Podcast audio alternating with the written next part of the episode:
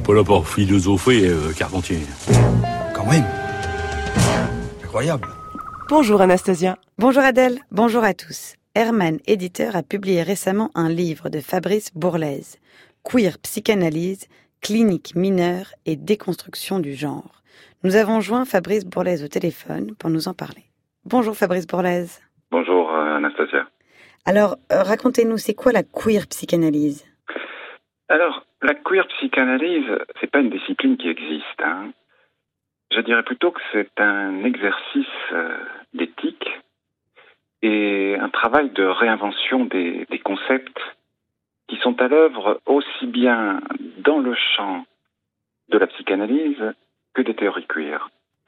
C'est-à-dire que si vous voulez, euh, les théories queer qui sont des théories qui apparaissent les années 90, euh, au moment de la crise dans les universités américaines, mais aussi en dehors. Hein. Les théories queer sont des théories qui visent à déconstruire euh, le genre, déconstruire euh, l'hétéronormativité dans un moment de, crise, qui essaie de, des théories qui essayent de réfléchir les rapports qui se tissent entre corps, langage, pouvoir.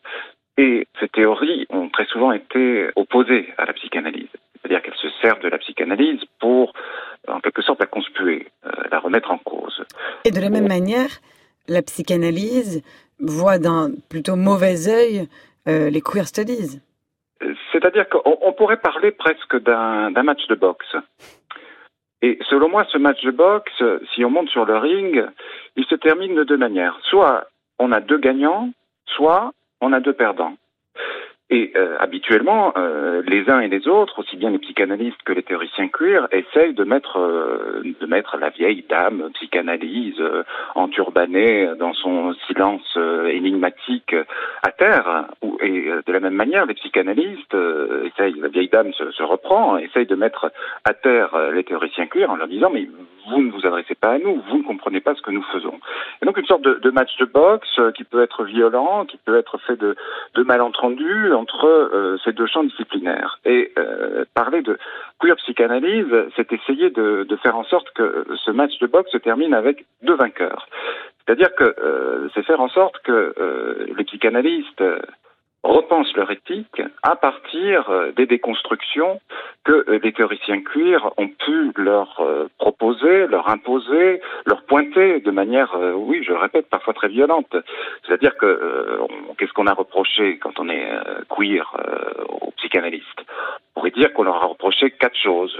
on a pu reprocher à la psychanalyse d'être euh, encore prisonnière du complexe d'Édipe, de rester prisonnière d'une manière d'envisager la famille très très centrée autour du papa, maman, bébé. On a pu reprocher aux psychanalystes d'être homophobes, et c'est vrai que pendant très longtemps, il y a eu des équations un tout peu douloureuses quand on appartient au champ des minorités sexuelles, où euh, être euh, homosexuel était équivalent à être pervers.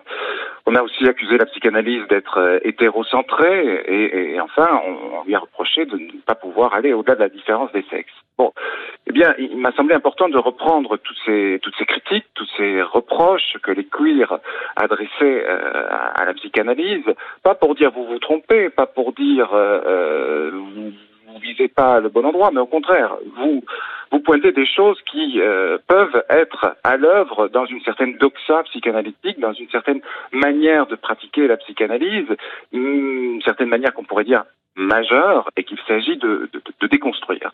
Il m'a semblé très important de pour rester dans ce ring, pour faire en sorte que psychanalyste et queer, euh, il ne s'agit pas de, de prôner les, sorte un angélisme peu réconciliateur comme ça, de, de prôner une sorte d'entente parfaite. Mais enfin, il, me semblait important de montrer que la psychanalyse, à partir de ces accusations des théories queer, pouvait essayer de, de se réinventer, de faire la généalogie de certains de ces concepts, l'édipe, bien sûr, la castration, le phallus, euh, la femme, la jouissance, enfin, autant de termes qui sont euh, à l'œuvre dans dans, dans, la clinique, c'est-à-dire dans la pratique euh, psychanalytique, pour essayer de euh, réinventer l'éthique qui est au cœur euh, de la pratique, qui est au cœur de, de, la fonction du, du psychanalyste. Donc voilà, queer psychanalyse, c'est essayer surtout de, de, faire entendre que la pratique psychanalytique peut se réinventer pour rencontrer les minorités en tout genre. Merci beaucoup Fabrice Bourlaise. Je rappelle que votre livre Queer Psychanalyse,